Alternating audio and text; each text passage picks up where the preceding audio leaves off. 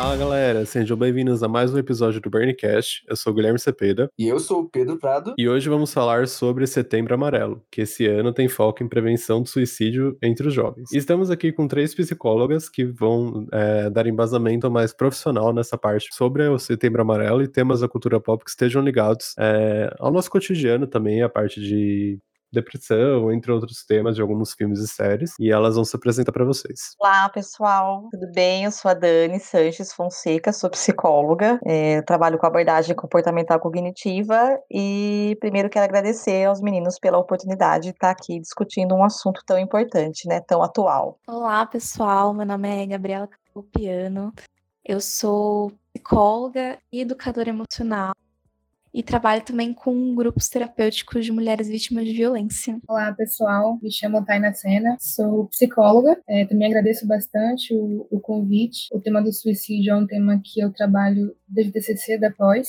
e venho né, exercendo isso há três anos. Falando sobre Setembro Amarelo, é uma campanha que está em ação desde 2015, que foi criada pelo CVV, que é o Centro de Valorização à Vida, o Conselho Federal de Medicina e a Associação Brasileira de Psiquiatria, que é a ABP. Durante o mês de setembro, durante todos esses anos, né, que desde 2015, é uma campanha internacional, então não, só, não acontece só no Brasil, mas aqui no Brasil ela é difundida, né, disseminada principalmente pela CVV. E segundo o site deles, a escolha da cor amarela é porque ela representa a vida, a luz e o sol, simbolismo que reflete a proposta da campanha de preservar preservar a vida. E eu acho que é importante, acho que a parte mais importante desse episódio que eu mais fico feliz é da gente realmente ter pessoas que entendem do assunto. Porque eu acho que um dos maiores problemas hoje que a gente enfrenta é que existe essa banalização da doença, né? Existe realmente uma.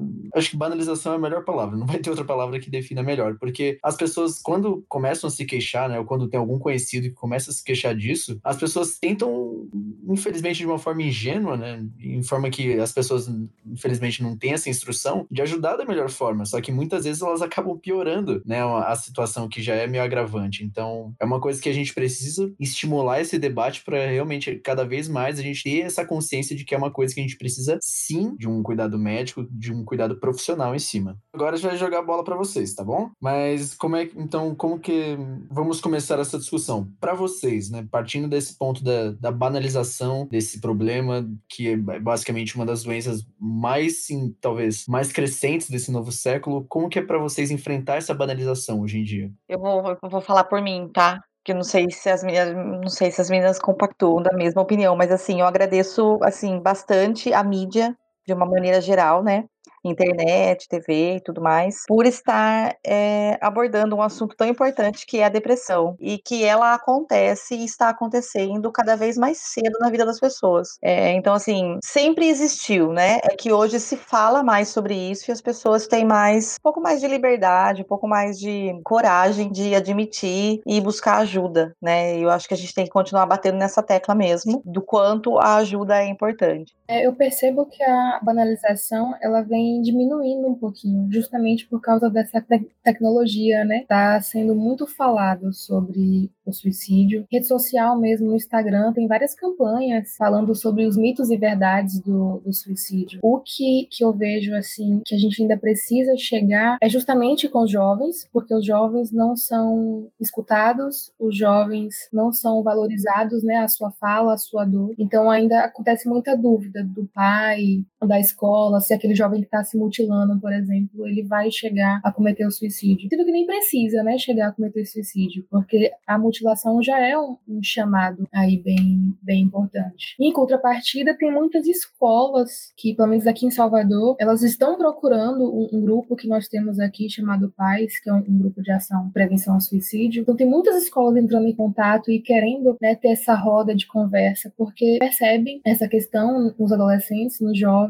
e não sabem muito bem o que fazer. Os profissionais não estão preparados, os pais também não estão preparados, porque o suicídio fala de morte, né? E morte pra gente é um terror. Dentro dessa campanha ainda, eles são associados a distúrbios, distúrbios mentais que, na teoria, né, podem ser evitados. É, controlados, né, se forem tratados corretamente. E também, segundo os é, dados que foram levantados nesse ano, 32 brasileiros tinham a vida por dia Então dá uma média aí de Uhum. a cada equivalente a uma pessoa a cada 45 minutos. E a nível mundial, são uma pessoa a cada 40 segundos. Então é uma coisa que tá aí, precisa ser discutida, e é um, é um negócio que é meio silencioso, sabe? sabe? Às vezes você não sabe que a pessoa pelo que ela tá passando, nem todo mundo é- Exatamente. fica, tipo, visível, né, que tá passando por alguma coisa. Tem diversos casos aí, por exemplo, aquele do, do Linkin Park, entre outros, né, ele tava no- sorrindo nas fotos, tava num dia super de boas, as- supostamente, né, de boa, pelo menos pessoas, as pessoas conviviam com ele achavam, né, mas no final não era bem assim. E tem outra coisa que, assim, esses números que você trouxe são números, assim, de pessoas que chegaram até o final do ato, né? É, isso sem É. contar os números das pessoas que cogitaram o ato,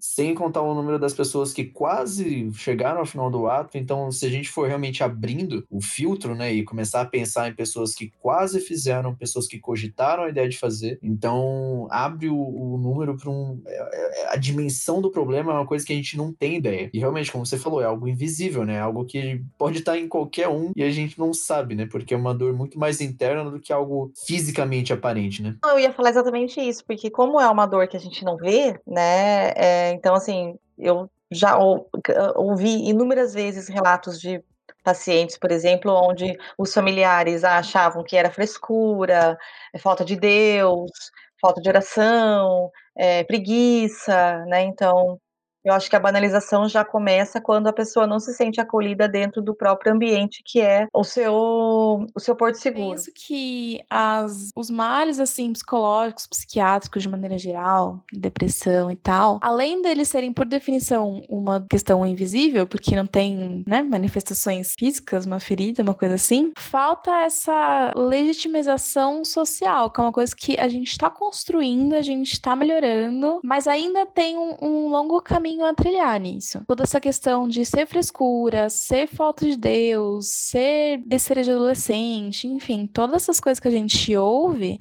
contribuem muito para piora desses quadros, para a pessoa não conseguir ajuda, não conseguir verbalizar o que está acontecendo e que levam ao agravamento. E dentro disso, eu acho que ter essas questões retratadas, claro, de forma responsável, na mídia, em séries e filmes, é muito importante para ter essa representatividade, sabe? Isso é uma coisa assim, trazer para o debate, as pessoas verem que não é só com elas, que elas não estão sozinhas, que isso é algo maior, sabe? Com certeza. E uma coisa que você, você pontuou, que é o lance da banalização, né? Porque a gente fala muito, muitas. A maior discussão hoje é da banalização no meio social, meio virtual, na verdade, mas a gente esquece a banalização que rola no meio social, né? Nos nossos círculos de amigos, no círculo da família. Geralmente, como você falou, é a falta de uma crença, com uma falta de, às vezes, de um trabalho. Tem gente, tem aquela famosa frase que é, é, como é que é o nome? É mente vazia, oficina do diabo. Oficina do né? diabo, Todo mundo fala. É, todo mundo repete isso e fala, pô, não, é só o João pegar um trabalho que ele vai parar de ter isso, sabe?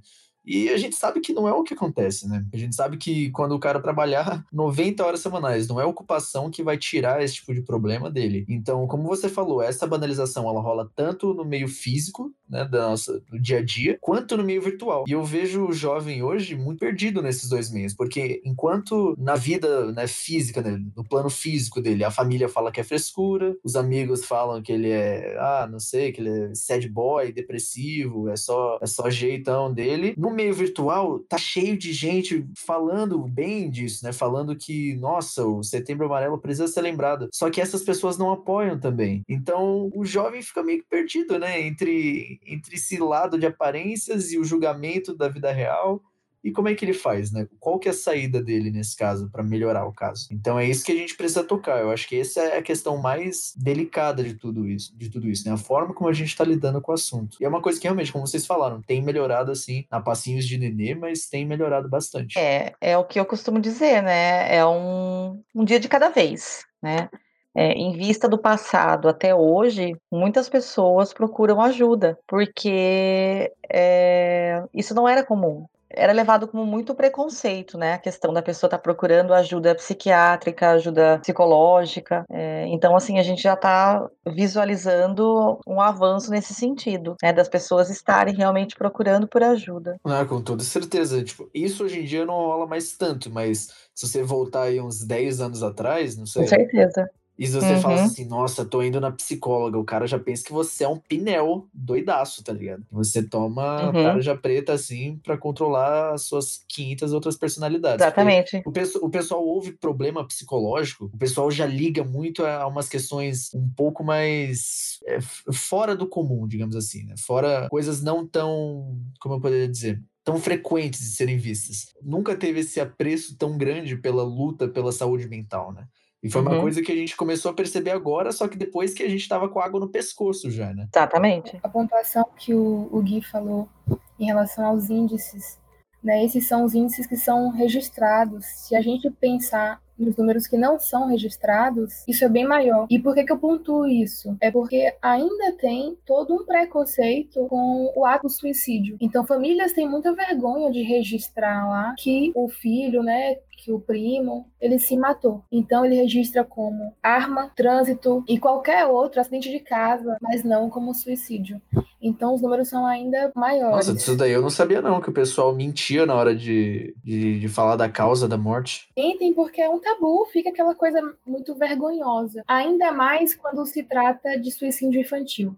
Então, os números são, são ainda maiores, bem maiores. E uma da, das dificuldades, talvez, né, de lidar também com o suicídio é uma questão de diagnóstico. A, a depressão, a ansiedade, transtorno de personalidade e por aí vai. Eles têm uma forte influência, sim, no, no suicídio, mas nem toda pessoa que tem ideação suicida tem um diagnóstico. Tem pessoas que não são depressivas. E é muito difícil para a gente entender isso. A gente costuma rotular, né? Se tem ideação suicida, é depressivo. Então, nem todos são depressivos. Sim, eu acho que a gente tem um personagem social de que quem é o suicida, que é aquela pessoa depressiva que vai pra escola de moletom com capuz e se corta. E muitas vezes foge desse personagem. Tipo, mesmo a gente falando de depressão, tem o arquétipo da pessoa que só chora, melancólica, mas nem sempre a depressão se manifesta assim. E é um estereótipo, né, que acaba prejudicando, porque quem não cabe nesse perfil não tem uma identificação, eu acho, né? Com certeza. Vocês entraram numa parte que eu até ia, ia perguntar aqui para vocês. Eu ia perguntar a vocês a respeito disso, né? Do lance do diagnóstico. Eu acho que uma coisa que aumenta ainda mais essa discussão é por conta do, do autodiagnóstico que as pessoas dão hoje em dia, né? Às vezes a pessoa pega ali um. aconteceu alguma coisa, não conseguiu alguma coisa, né? Não sei. É, um, uma prova que foi mal, um trabalho que não conseguiu, um objetivo que não foi cumprido, e a pessoa fica desapontada e aí a pessoa chama aquilo de depressão, mas às vezes é um, um não,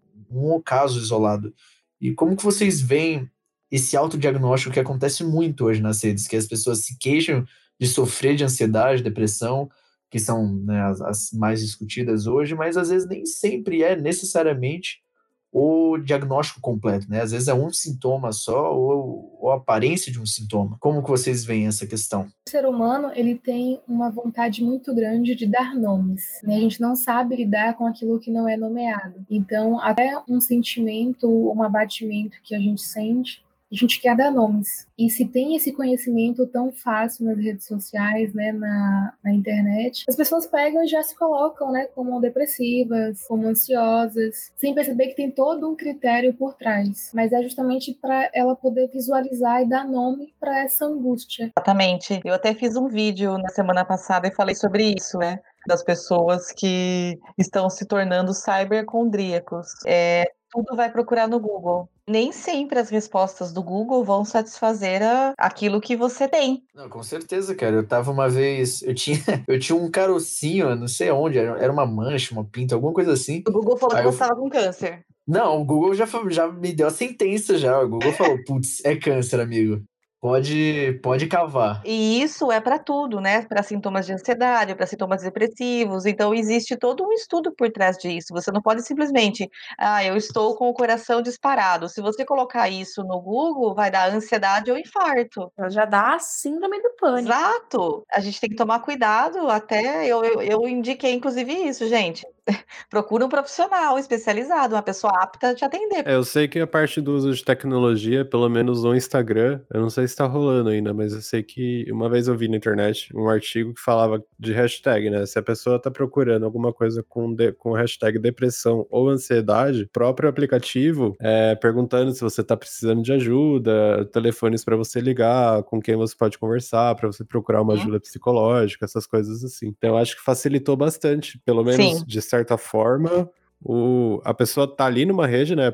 Por mais que possa ser um gatilho para ela, alguma coisa que ela veja com aquela hashtag, é, de certa forma tá ajudando ela a tentar achar uma solução, né? Tá ajudando a notar, pelo menos, né? Quem tá buscando isso, né? É, nos últimos anos, o que mais trouxe para pontos de discussão foi a série Os 13 Porquês, que foi lançada pela, pela Netflix, e a adaptação de um livro, né? Então, é, essa série, quando ela foi lançada, ela causou um puta um burburinho, Teve, teve muita, muita gente reclamando, muita gente falando, ah, não tem nada a ver. Gente, teve uma, uma guerra na internet, meio que tem até agora. É, e o pessoal depois, né, foi provado, e pelo menos por estudos americanos, isso, que o suicídio de adolescentes aumentou após a estreia da série. Cerca de, a taxa subiu 28,9%. Pode estar ligado a outros fatores, obviamente, mas no começo, quando a série saiu, não tinha. No, no, início dos episódios, não tinha anúncio de gatilho falando do conteúdo. Tinha alguma coisa, mas não tão, tão focado, sabe? Falando assim, ah, você está passando por alguma coisa, não assista essa série sozinho, não tinha todas essas coisas assim. Tanto que, é, no dia 16 de julho, a própria Netflix retirou a cena de suicídio é, da Hannah do, do, do, da primeira temporada da série, pra vocês verem o quão pesado foi que o pessoal falava que ah, não tinha nada a ver, deixa a série no ar, assiste quem quer. Umas coisas o povo de internet fala um monte de coisa errada, né? Mas aí a própria Netflix tomou a, um pouco tardio, obviamente, mas tirou a cena do suicídio da série. É muito complicado isso porque, meu, a série pegou um manualzinho, começou etapa 1, Uhum. etapa 2, foi um manual de Faz instruções isso. ali, né, em algumas coisas. Então é muito complicado Uhum. isso. E isso além do fato de trazer a, a culpa, né, da, da- a culpa que a pessoa deixou a- a- após, infelizmente, ela cometeu o ato. Né? Então, eu acho que a série, ela, ao mesmo tempo que ela trouxe para o holofote, né? Porque realmente, se a gente for ver outras, outros, outras produções já tiveram esse mesmo intuito de debater esse tema, mas eu acho que poucas vezes houve um estardalhaço tão grande quanto os 13 porquês trouxeram na, na cultura pop, por assim dizer. Porque realmente, eu acho, eu não lembro pelo menos de uma produção ser tão em- emblemática, por assim dizer, nesse assunto, né? Sendo consciente ou não. Né? Mas e, e para vocês, assim, que são da área, né? Que são, que estudam, que, que trabalham com isso, como que vocês viram a, o impacto realmente da produção no âmbito da profissão mesmo? Eu concordo com o que você falou de que há outras obras que retratam a questão do suicídio, da saúde mental, mas que essa causou um, um debate mesmo, um burburinho muito grande, um debate que é necessário ter, mas é essa questão que está sendo problematizada e criticada na série, que foi retratado eventos é, de uma forma que não foi tão responsável. Não- eu não tiro o mérito da série, não acho que é para ser jogada fora. É, levanta bons debates, retrata muitas coisas que estavam precisando ser, ser colocadas, mas tem umas mancadas na questão da responsabilidade, do, da forma como retrata o suicídio, o pedir ajuda. Porque assim, a Hannah, a personagem, né, que é a personagem que comete suicídio, quando ela tem a, assim, a coragem de pedir ajuda, é com um orientador, essa figura que tem lá no, no Americanos, um orientador de escola, mesmo. que ele meio que foda-se. Negligencia, né? Totalmente. E aí eu, por mais que eu saiba que existe isso, me preocupa retratar essa questão de, ó, procurar ajuda, não dá em nada. Essa mensagem, ela, ai, me pega. Também uma coisa que me pegou também foi a questão dos motivos. É, como uma menina tão bonita, e assim, em alguns momentos foi tão. sofreu tantos abusos, né? É, relacionamentos abusivos mesmo, e em nenhum momento conversou com ninguém.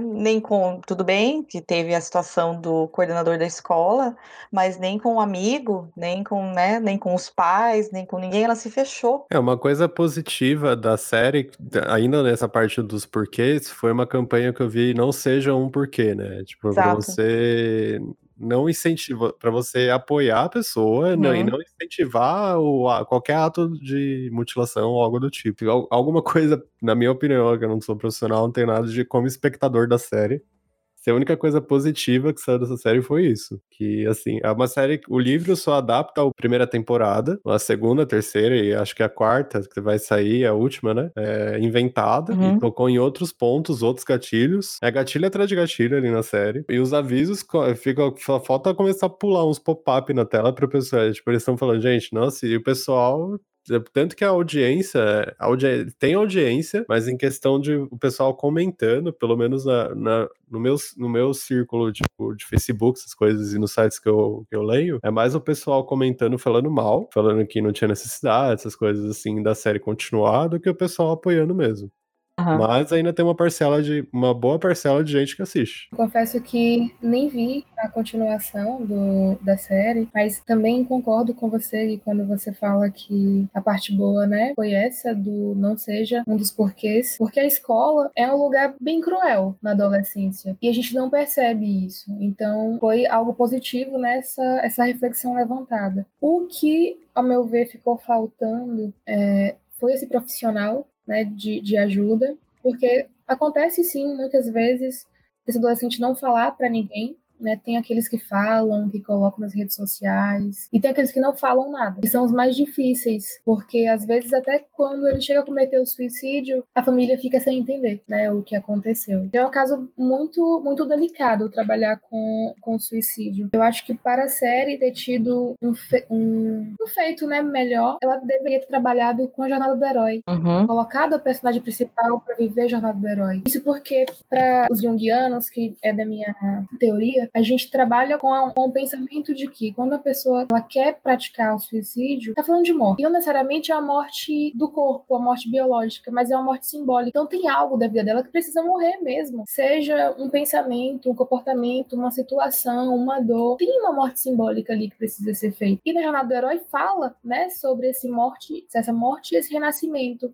Então ele poderia ter pego isso colocado com algum encontro com algum profissional, e essa personagem poder fazer essa morte e renascer. Então ter um desfecho para mostrar para as pessoas, né, que estão passando por essa situação que há uma outra saída, sim. E aí não teve. É, uma coisa é, da fala do Tainá é que realmente no universo dos 13 porquês não existe a figura do psicólogo, do psiquiatra, tipo, não é nem cogitado. Eu acho que nem se fala essa palavra ao longo das de todas as temporadas, de assim, um profissional habilitado para ajudar, para tá não existe nesse nesse cenário todo. É uma coisa que eles colocaram para tentar é, abaixar um pouco as críticas, né, do pessoal do, é, em cima da série, foi aqueles avisos de gatilho no início dos episódios, mas assim, aquilo e zero, eu acho que é a mesma coisa, né? Porque não adianta uma tela preta, a pessoa, quando ela pega para assistir, ela vai assistir de qualquer forma, assim.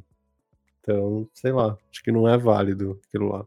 Por mais que esteja, é um aviso, é meio que um, é uma tela preta com os escritos assim para chamar bem a atenção antes de todo episódio, né? Mas não sei se funciona muito. E tinha que ter. No livro eu não lembro, que faz muito tempo que eu li o livro, mas eu lembro que era mais explorada essa parte. Não era tão gráfico, meio tutorial, que nem foi na série, é, mas pelo menos explorava melhor. Tinha um embasamento, um, um fundo mais, não era simplesmente gráfico, assim, sabe? Gratuito, como é que foi na série. Bom, eu não, assim, não li o livro, né? Eu só vi a série. Eu vi as demais temporadas e eu acho que vai piorando.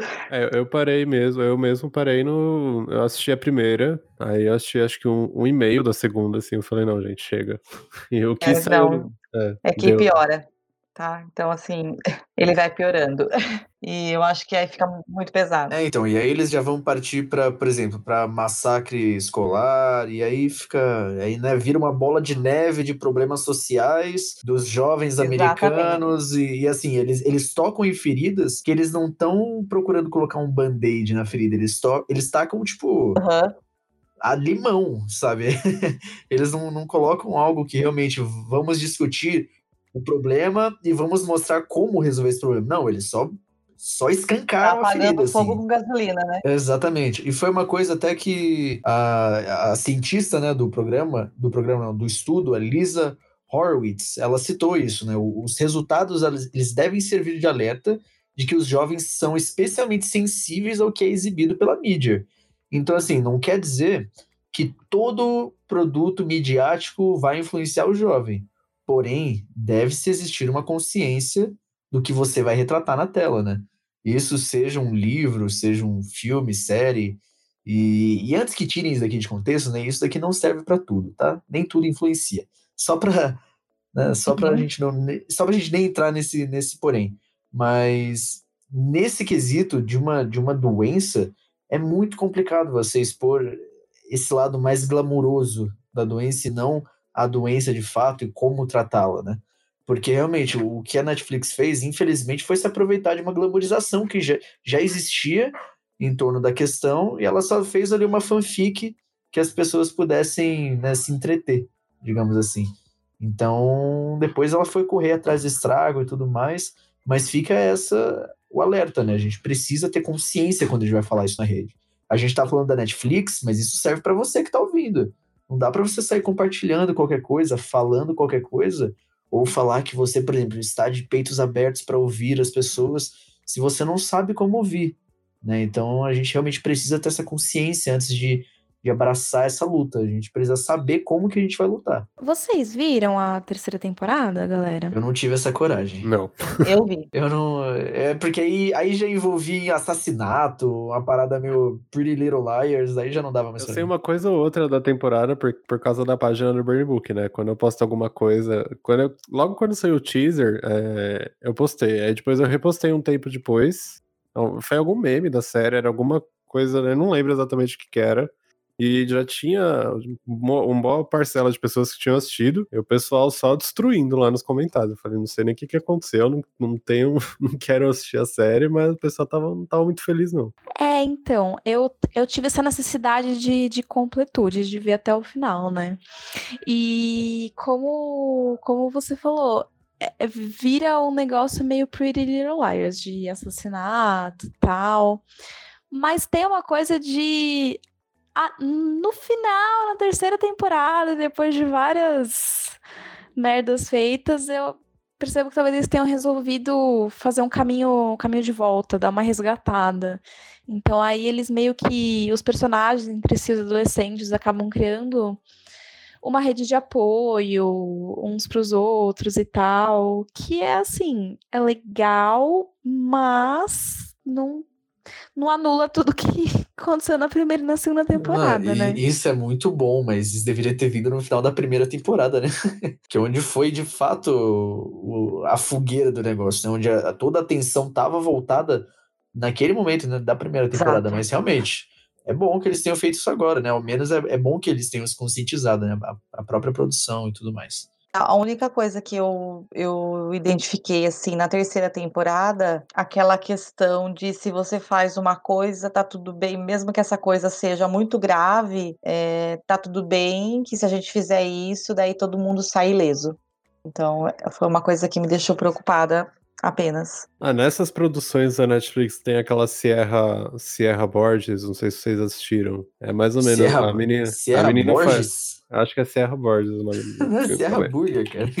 Burger, Burger. É isso aí? Ah, Sierra Borges.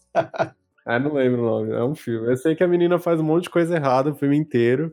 Aí ela faz uma musiquinha lá, tipo, ah, tá tudo perdoado, tipo, tá tudo de boa. Uhum. Em Elite tem isso também, o cara faz um monte de besteira. Elite tipo, tem isso. Tem, total, né? Mata É. a menina, aí chega lá, Aham. tá de boa, tipo, ah, tranquilo. Tipo, Tá tudo bem. É. ué. Peço perdão pelos vacilos aí. E tudo ali se resume ne- nessas produções por causa de. Normalmente por causa de dinheiro, né? A pessoa é rica, faz o que ela quer ali e já era. O Bryce acho que era mais ou menos. Eu não assisti pra saber, mas tava mais ou menos no mesmo caminho. Só nesse parênteses do Elite, estreou agora a segunda temporada, mas assim, eu nem me lembro mais quem foi que matou a menina na primeira, de sei lá, de tanto tempo. Mas eu me lembro vagamente que era também um pouquinho problemática, né, a Elite. Uhum. É, bem problemático, na real. Foi o, foi o Polo, que é o que tem as duas mães, e ele é, tipo, mega rico. Ele é, é era o, o, namorado da. Ah, da Marquesa, que eles tinham isso, Marquesa, uma isso, homenagem meio isso, complicado ali é. com o rapaz. Lembrei já. Isso. Aí fica nesse, na segunda temporada, o Samuel some. É, isso já não é spoiler, porque tá no trailer. E fica nessa. Fica tipo, ah, eles não saem, eles não assumem ainda quem matou ela e, e rola uma nova investigação sobre quem. Por que, o Samuel sumiu, né? Fica nisso. Mas, tipo, é, a mesma, é o mesmo esquema. Ele sai impune porque simplesmente porque ele tem dinheiro. Qualquer semelhança com a realidade não é mera coincidência. Mas seguindo, perguntando agora para vocês que né, trabalham na área e tudo mais, tem algum filme fora, né, esses que a gente já citou, série e tudo mais, que tenham marcado vocês que, que tratam dessa, dessa questão? Olha, é, é infantil e já tá bem assim clichê quase, mas eu gosto muito daquele divertidamente. Uhum. Para criança, para falar sobre a questão emocional As com as crianças, que é muito importante, mas até pra gente adulto, viu? A gente discutiu aqui a magia da Pixar, né? De conversar tanto com o lúdico quanto com, com o adulto também, né? É, ele usa, eles usam o lúdico, né? Na verdade, para conversar tanto com as crianças quanto para os adultos, né?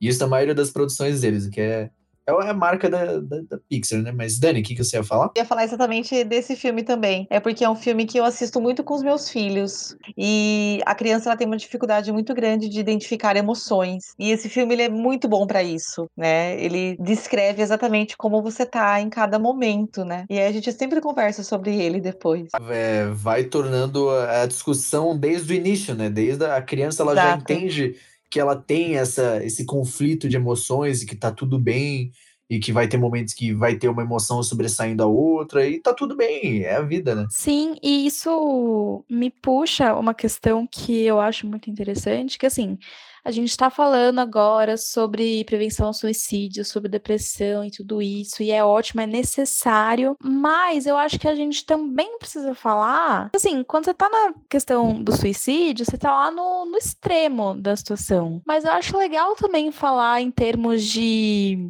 de prevenção, assim, de educação emocional que é uma coisa que falta muito na nossa sociedade, no nosso país, e começa talvez na infância mesmo, começa lá no divertidamente, de falar sobre as emoções, as emoções positivas, as emoções negativas, como lidar com tudo isso, como verbalizar as emoções, que é uma coisa que falta. Com certeza, o que a gente não conhece aí de jovens rapazinhos que, que gostam de, de socar a parede para para espairecer ou para tirar o estresse. E assim, é uma coisa que a gente até tem o Star Wars, né? Tem o Kylo Ren, que é o neto do Darth Vader, que é filho do da Leia e tudo mais, que ele tem todo esse jeitinho de o cara bravinho que desconta toda a carga emocional dele em descargas né, instantâneas de raiva. E não é à toa, né? Ele é realmente um, uma retratação de uma geração que realmente aprendeu que é assim: ele, ele aguenta, ele segura, segura tudo como se fosse uma esponja, só que quando solta, nossa, ele quer soltar tudo de uma vez. E infelizmente isso é uma coisa que não é à toa, né? Não é, uma, não é um padrão que se criou do nada, né? Vai muito disso do que, do que você falou, Gabi, realmente não ter essa educação. As pessoas não têm é, um instrumento né, de, de entender o que está tá passando na cabeça dela, né? Por que, que ela tá sentindo aquilo, como que ela deve lidar com aquilo. Então, realmente, isso resulta no problema que a gente está hoje, como, como a gente está discutindo aqui até agora, né? E eu, eu, eu ia puxar desse lado e até falar para Tainá, porque tem um material dela que eu vi que é sobre como o machismo ele alimenta muito isso. Essa questão até do, da depressão né, entre os homens. Porque a, a, o próprio problema do machismo ele acaba estimulando coisas tabus dentro né, do, da, do grupo dos homens, que é uma coisa que é, que é muito complicada. Por exemplo, homem não chora, o homem não fica triste, o homem aguenta tudo, etc, etc. Tainá, se você quiser falar sobre esse material que você separou. É, só pontuando antes, né, o Divertidamente, a importância dele também é para poder perceber que não existe sentimento ou emoção ruim e boa. Né? Isso fica muito evidente no filme, quando estavam querendo a felicidade, tava, a alegria estava tentando deixar a tristeza de lado, né? Até a raiva, para a gente ter um propósito. A raiva tem um motivo de estar ali. Normalmente, quando a gente sente raiva, Né? Por que, que eu estou sentindo raiva? É alguma mudança que eu preciso fazer? Eu não estou gostando da situação? Então, como eu posso usar a raiva ao meu favor? E olhando a raiva né, como aquele bichinho do Divertidamente, dá vontade de você sentar e conversar com ele. Então é muito bacana fazer esse trabalho com as crianças e também fazer esse trabalho com adultos. Dá para usar muito né, na, no consultório o divertidamente, fazendo essa, essa atividade com os adultos. Em relação ao su suicídio com os homens, o masculino sagrado está sendo muito trabalhado agora, né? Não é só o feminino sagrado que está sendo discutido, o masculino também, porque o homem tem uma dificuldade muito grande de lidar com a emoção, de se abrir, né? De falar dela, de expor ela e fica um peso muito grande para ele. Normalmente, quando acontece né, o suicídio de um homem, na maioria das vezes tem relação com o financeiro. O dinheiro tem um poder muito forte para o masculino, ainda por aquela cultura do masculino precisar sustentar uma família. Então, tem muito isso para o homem, né? Se ele sai, perde o emprego, ele fica aquele peso de agora eu não sou nada, agora eu não sou um homem. Então, muito do suicídio no masculino tem relação com a questão do trabalho. Não sei se vocês lembram, é, se foi ano passado ou foi ano retrasado, que aconteceu muitos casos de policiais cometendo suicídio. E eles teve um que falou no Facebook ao vivo, que teve uma questão com, uhum, com o financeiro ele estava dando conta desse financeiro e ele se matou no Facebook. Ele fez um ao vivo. Nossa, que horror. Não, e isso acontece. Aconteceu também, não sei aonde o caso, se não me engano, que teve um, um empresário que a empresa né, quebrou né, por conta da crise e aí ele não tinha mais como pagar os funcionários e ele infelizmente se suicidou. Porque realmente o, a falha financeira, né, ela pega o, o homem de um jeito, porque tem toda a questão do homem ser o detentor do poder aquisitivo, deles, é, né, dele ter que sustentar a casa, ele ser o, não, o provedor e tudo mais, e não que não, não que não seja o papel dele, na, por exemplo, se você é pai, e você, não sei, às vezes você trabalha mais que todo mundo e a sua mulher é dona de casa, obviamente você vai ser o provedor, mas não necessariamente esse é o papel de, de todos os homens, né, e não precisa ter essa pressão toda, né, é, geralmente uma família é uma comunhão, né, uma parceria, então mas infelizmente foi um papel que foi se colocando num, num, pedestal, por assim dizer, né? E isso é, não é à toa, né? É um reflexo do machismo que coloca o homem como superior a tudo. Então, como o homem naturalmente não é superior a tudo, a, acontece de falhar, acontece da gente às vezes dar com a cara na parede ou não perder o emprego ou ter dívida e tem muita gente que não sabe lidar com isso. E infelizmente gera o que a gente vê hoje que como até no, no, estudo que a Tainá compartilhou aqui, oito entre a cada dez suicídios é, é, são de homens, né? É, então é uma questão que a gente precisa realmente discutir e é uma coisa que o, os homens não entendem, que o machismo não é uma pauta só feminista, é uma pauta para a sociedade. Ele é um mal que não afeta só as mulheres, afeta principalmente as mulheres, obviamente, mas é um mal que afeta a todos, porque é um mal terrível, cara é uma coisa que, que a gente perpetua e que graças a, nossa, graças à sensatez que o, que o novo século trouxe, mas é uma coisa que não pode mais ser tolerável, porque não faz bem a ninguém. Ninguém sai ganhando com isso. Ninguém sai ganhando. Uma hora ou outra, alguém vai perder com isso. E pegando assim, esse homem que, diante da, da frustração de não corresponder ao papel que o patriarcado impôs a ele de ser o provedor que trabalha, e tudo isso, diante dessa frustração, não aguenta. Eu acho que isso tem tudo a ver com essa questão que a gente estava falando da do gap de educação emocional que a gente tem, que afeta todo mundo, mas eu acho que é muito pior para os homens, porque a mulher ela ainda é ensinada, tem uma legitimidade da mulher demonstrar emoção que o homem não tem. Ele tem que ser forte, ele tem que ser duro, ele não pode chorar. Praticamente a única emoção que ele é permitido de ter é a raiva. Então, assim, a tristeza se traduz em raiva, a baixa autoestima se traduz em raiva, tudo isso, e aí vira essa coisa de, de agressividade, que é uma problemática muito crescente pra gente também, né? Com certeza, porque isso não gera só pessoas melancólicas né, e depressivas. Isso gera pessoas que muitas vezes têm outras pessoas na internet se incomodando. Né? Os, os próprios haters, né, muitas vezes, são pessoas frustradas com a própria vida, frustradas com questões pessoais delas, né? E, e, a gente vê eles de forma vilanizada hoje na internet, né? Até porque o papel que eles fazem, infelizmente, é esse, de, de, de vilani... Não tem como você não vilanizar um cara que te xinga o tempo todo sem motivo algum, né? Mas muitos desses ataques vão para suprir uma frustração que às vezes aquela pessoa tem no âmbito físico dela. Então, isso gera não só pessoas tristes, né, por assim dizer, mas gera pessoas revoltadas que essa raiva, na verdade, ela é só uma consequência de pequenas coisinhas que a gente não discute. Que existe uma bagagem também, né? Que essa pessoa traz na bagagem de vida dela e para ela fazer o que ela faz, né, com as pessoas, porque eu acho que do outro lado do computador, da tela, você pode ser quem você quiser, né?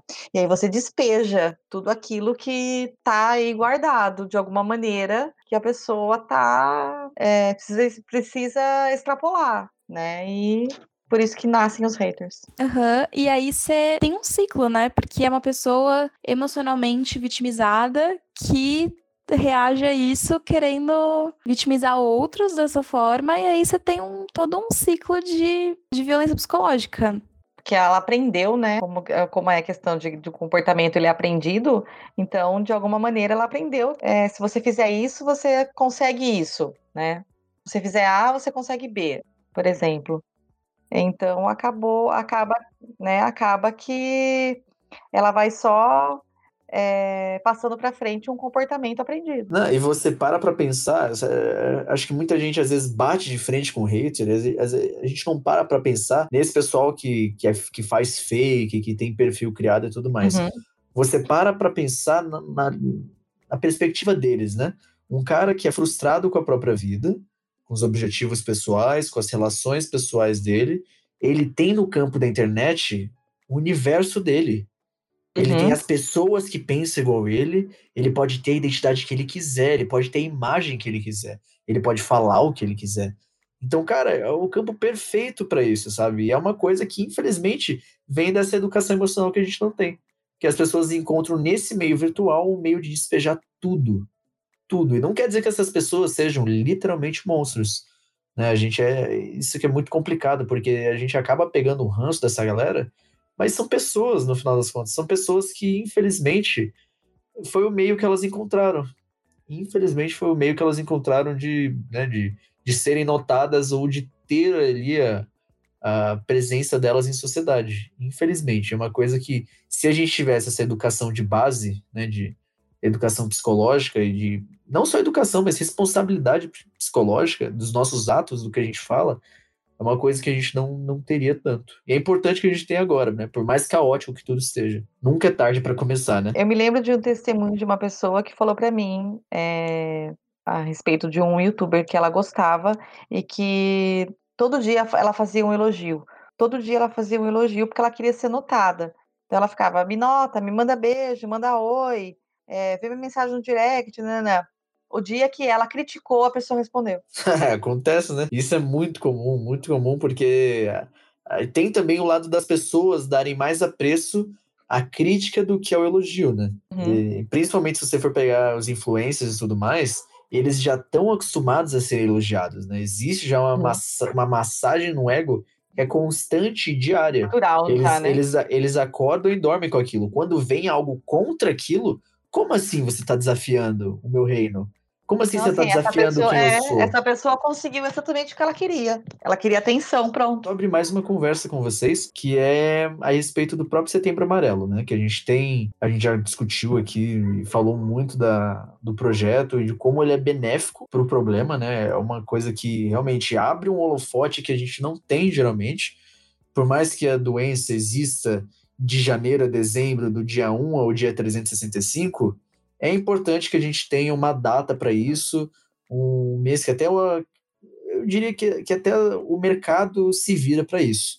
Né? Mas a gente tem, ao mesmo tempo, pessoas que criticam muito a presença do Setembro Amarelo, porque dizem assim, poxa, mas doença não tem mês, doença não tem dia. E eu concordo plenamente, mas como vocês veem é, o movimentar das pessoas só nesse mês? Né? Porque isso infelizmente acontece, né? Tem muita gente que às vezes faz para seguir a onda virtual, a onda de tendência, e são pessoas que geralmente não praticam aquilo que falam. Né? Assim como também tem empresas que, que universidades que criam filtro de setembro amarelo, mas às vezes tem um ambiente extremamente hostil para quem estuda, né, com um ambiente que não estimula quem está ali. E a gente pode citar N casos, mas como é que vocês veem é, realmente essa, essa acusação de hipocrisia?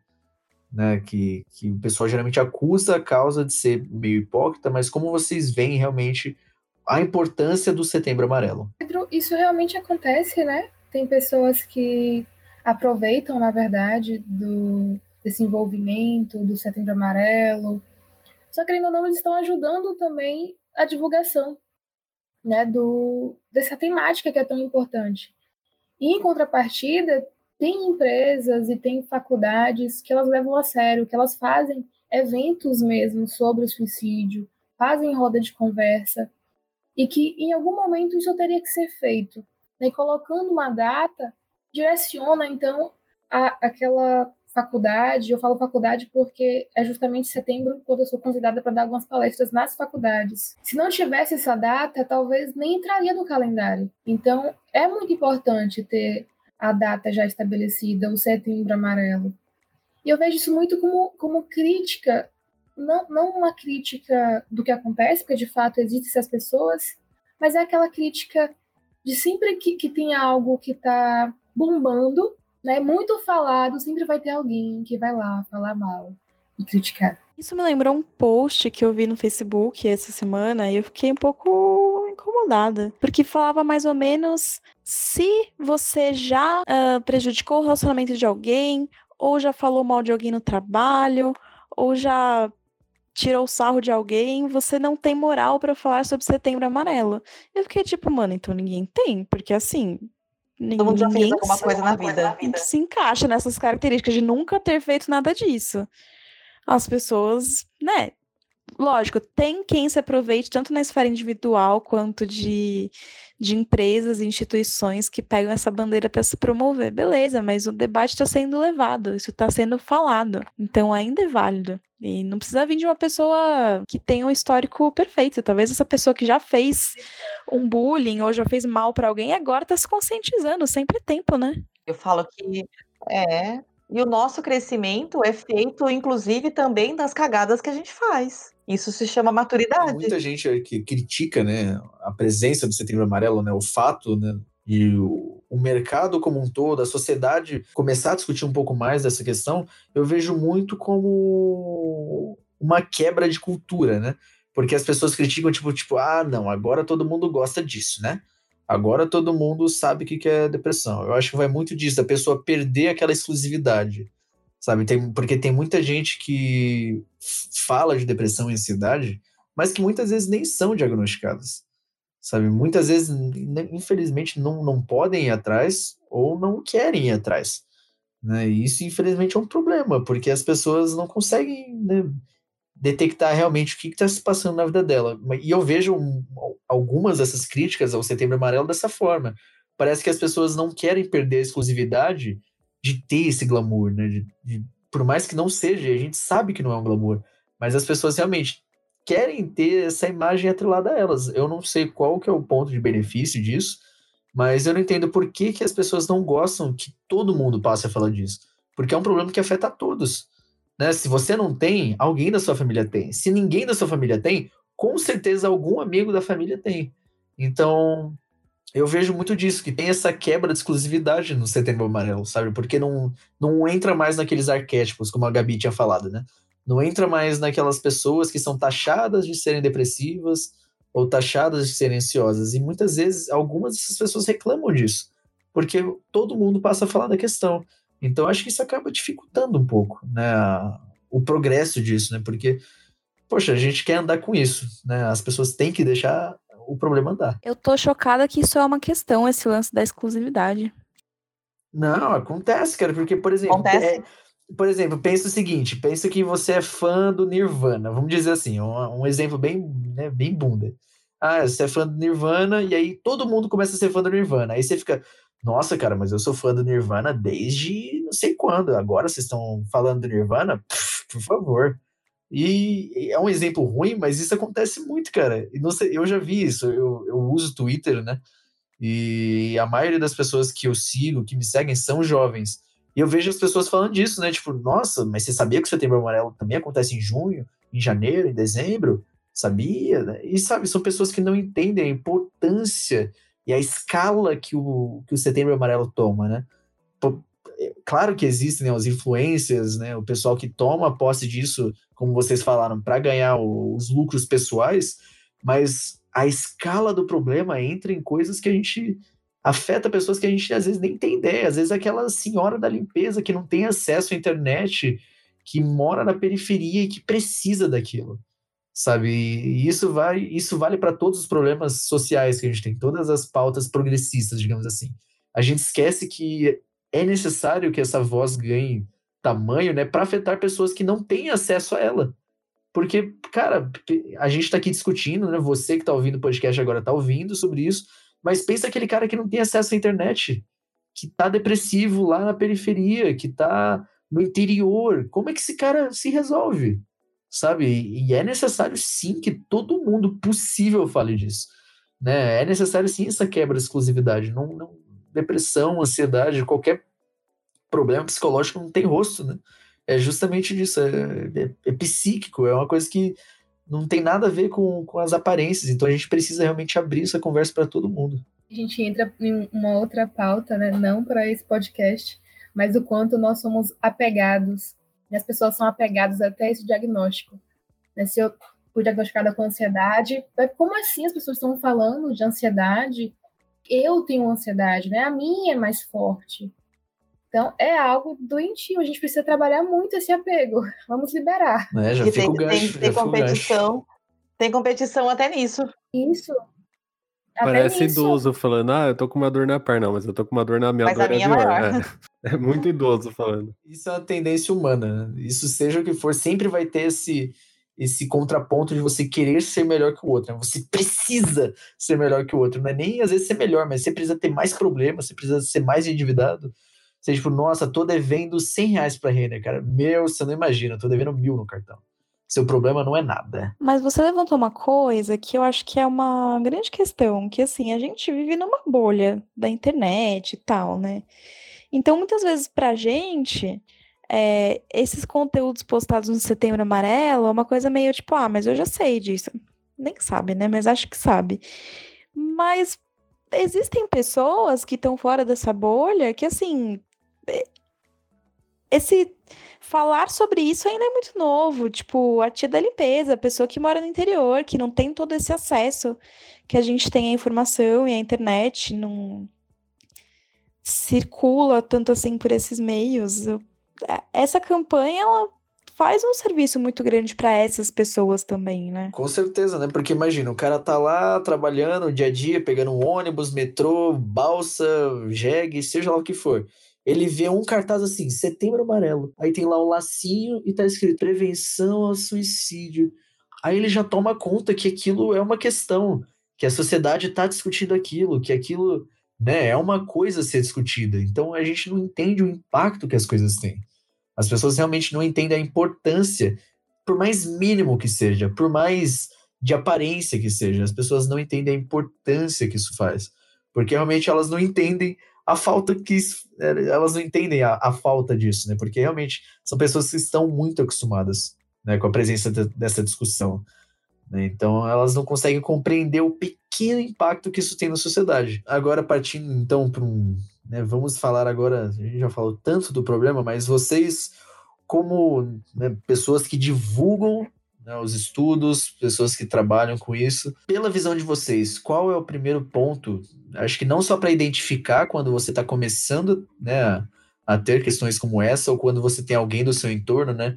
Como lidar para vocês, assim? Como que é a maneira mais, talvez, eu não vou dizer com. É, talvez a forma mais consciente de lidar com tudo. Olha, eu acho que o que eu diria é não deixe para procurar ajuda e recursos externos só quando a situação estiver insustentável. Não, não precisa ser assim um. Ai, agora me, me fugiu a palavra.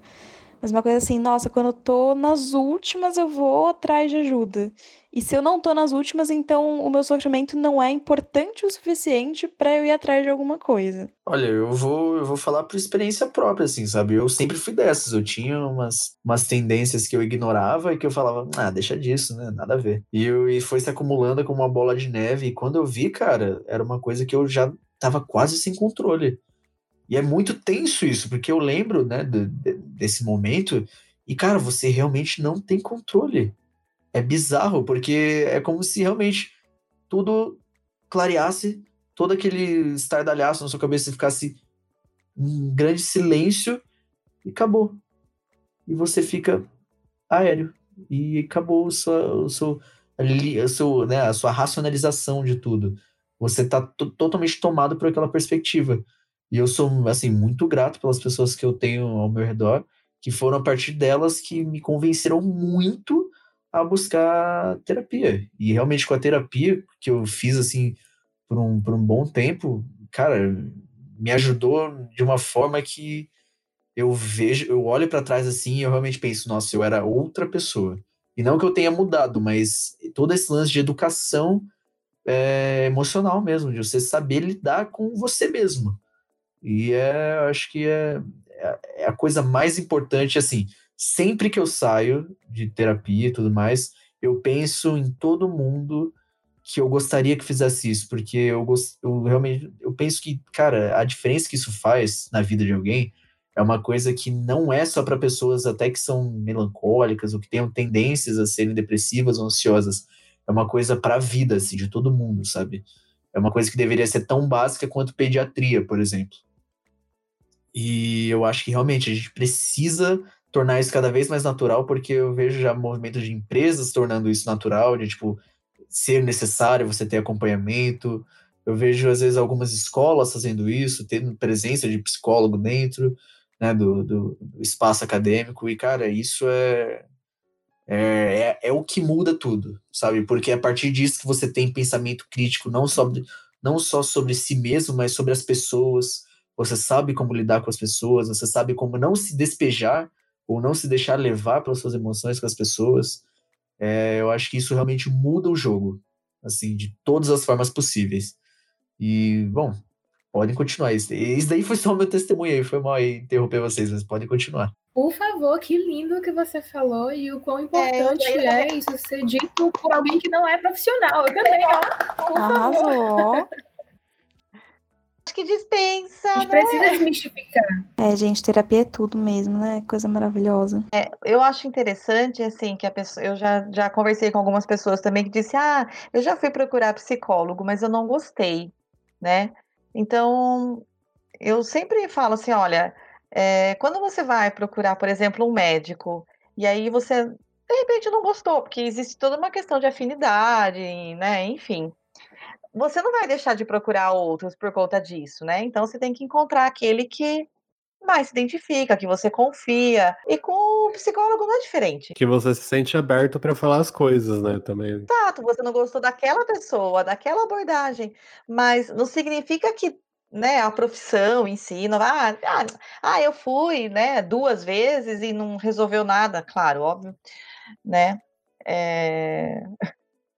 Mas, então, é, interessante, assim, que você não não é, não tenha isso como a sua verdade. Você não gostou, né? Não, não se identificou, não, né, nem a palavra não gostou não é legal, mas você não se identificou com esse profissional, procura outro, né? Procura outro profissional, mas não deixe de procurar ajuda por causa disso. É, não jogue fora todo o conceito de terapia porque uma pessoa não, não rolou com ela, né? Exatamente. Se conscientize de que terapia é o melhor investimento que você pode fazer por você. Era isso que eu ia falar agora. Eu, eu ia falar que muita gente realmente traz essa questão financeira à tona, né? Que terapia é algo caro e tudo mais. E, e realmente, não é uma das coisas mais baratas da vida. Mas, se você pesquisar, entrar em contato, às vezes tem profissionais que você explicando, né, que é, explicando que você quer, não só precisa, mas você quer disso, às vezes o cara pode se adequar à sua questão financeira e tudo mais, porque realmente eu, eu vou, eu não, não quero falar para vocês, mas eu falo por parte de quem eu, eu trabalho com eventos, já trabalhei dando aula. Eu nunca trabalhei com essas coisas pelo retorno financeiro, por mais que seja necessário. Eu trabalhava porque eu gostava daquilo, eu gostava de dar aula, eu gostava de ver pessoas aprendendo, assim como quando eu faço eventos ou quando a gente fala aqui no podcast, eu gosto de informar, eu gosto de discutir assuntos. Então a gente faz isso pelo prazer do, né, da profissão. Então eu acredito que se você levar sua questão para um, né, um profissional que você já tem uma boa recomendação, eu duvido que o cara vá negar para você. Né? Isso, claro, não vou falar por vocês aqui, mas eu acredito que vocês façam isso porque vocês acreditam no que vocês fazem, né?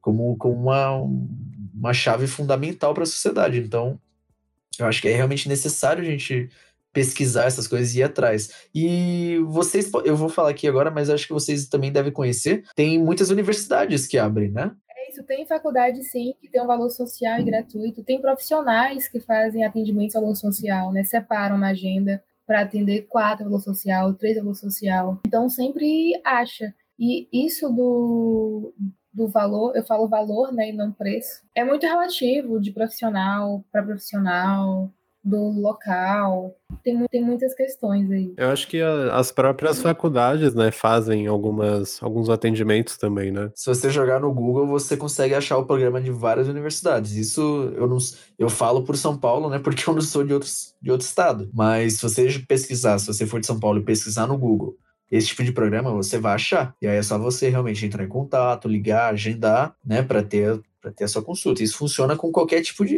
área da saúde, né? Se você vai marcar um exame, é o mesmo processo. Então, a gente tem que frisar isso bem, né? Porque não é é uma questão de saúde, gente. É realmente é você se você tiver com pneumonia, você não vai ficar deitado esperando, sabe? Você não vai ficar, não sei, sabe, fazendo coisas paliativas. Você vai ir atrás do problema. E é isso que a gente a gente precisa frisar muito. A gente precisa ir atrás. Sim, via de regra, as universidades que têm curso de psicologia, elas têm uma clínica escola, que é onde os alunos, normalmente do último ano, fazem esse atendimento que ou é gratuito ou é por um valor assim simbólico. É válido, né? Porque estimula, é, um, é, um, é uma via de mão dupla, né? Duas, tem duas pessoas se ajudando ali, uma que está aprendendo, se formando, que está começando a entrar na área, e a outra que precisa desse tipo de atendimento, né? Uma indicação que eu deixo aqui também, não sei se vocês já ouviram falar, que foi um seguidor meu, que ele, o William Afonso, que ele me indicou pelo Instagram um aplicativo que chama Tá Tudo Bem. Vocês já ouviram falar dele? Não, eu nunca ouvi falar. Então, é, o, o Tá Tudo Bem, ele é um aplicativo que funciona como uma ferramenta de auxílio para prevenção ao suicídio, né? Além de informar sobre o tema, ele busca desmistificar tudo. Então, por exemplo, além de ter as próprias cartilhas dentro do aplicativo, ele também já existe alguns atalhos para o Centro de Valorização da Vida. Ele oferece um atendimento sigiloso pelo telefone, Skype, por chat dentro do aplicativo ou por e-mail, 24 horas por dia. Então, eu acho que, né, às vezes para quem tem algum, né, tá começando a sentir que às vezes pode estar entrando nessa questão, às vezes é bom pesquisar, dar uma olhada, vezes, até das ferramentas que a gente tem, né? Porque às vezes, realmente, a gente fala aqui que a pessoa precisa ir atrás, precisa correr, mas eu mesmo tinha muito dessa, dessa questão de nunca ter tempo, de não ter dinheiro sobrando no final do mês. Então a gente precisa, às vezes, entre aspas, se virar. Por mais que isso não seja né, a melhor solução, às vezes é uma coisa que já começa até para a gente saber qual é o grau daquilo que a gente está sentindo, né?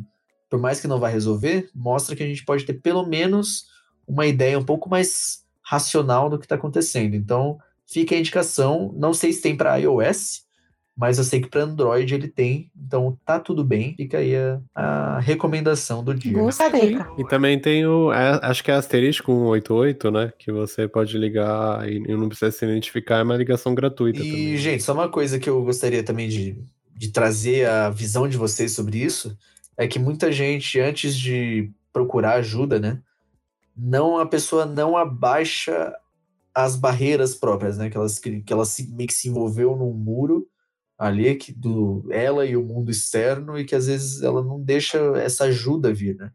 Às vezes por uma questão de orgulho, às vezes por um, uma, um sentimento de vergonha, E eu, eu vou dar minha, minha visão né, do que, que eu senti, que era justamente isso. Eu não queria incomodar as pessoas. Eu não queria dar esse trabalho às pessoas que eu amo, por assim dizer. Né? E, e nossa, foi depois de muita insistência, muita conversa que eu deixei a minha mente aberta para realmente procurar ajuda. Mas qual que é a, a, posição de vocês, digamos assim, sobre esse tipo de coisa, né? Para você realmente saber aceitar ajuda, né? Você se deixar aberto para ter essa ajuda. Eu acho que não é fácil a gente se colocar no lugar de vulnerabilidade. De admitir para as pessoas à nossa volta a própria vulnerabilidade que a gente tem. Tem até um. É um, é um livro, né? Que tá bem best-seller agora, que chama A Coragem de Ser Imperfeito. Mas a autora, ela ela é uma pesquisadora que passou 20 anos pesquisando assim coragem, vulnerabilidade, essas coisas.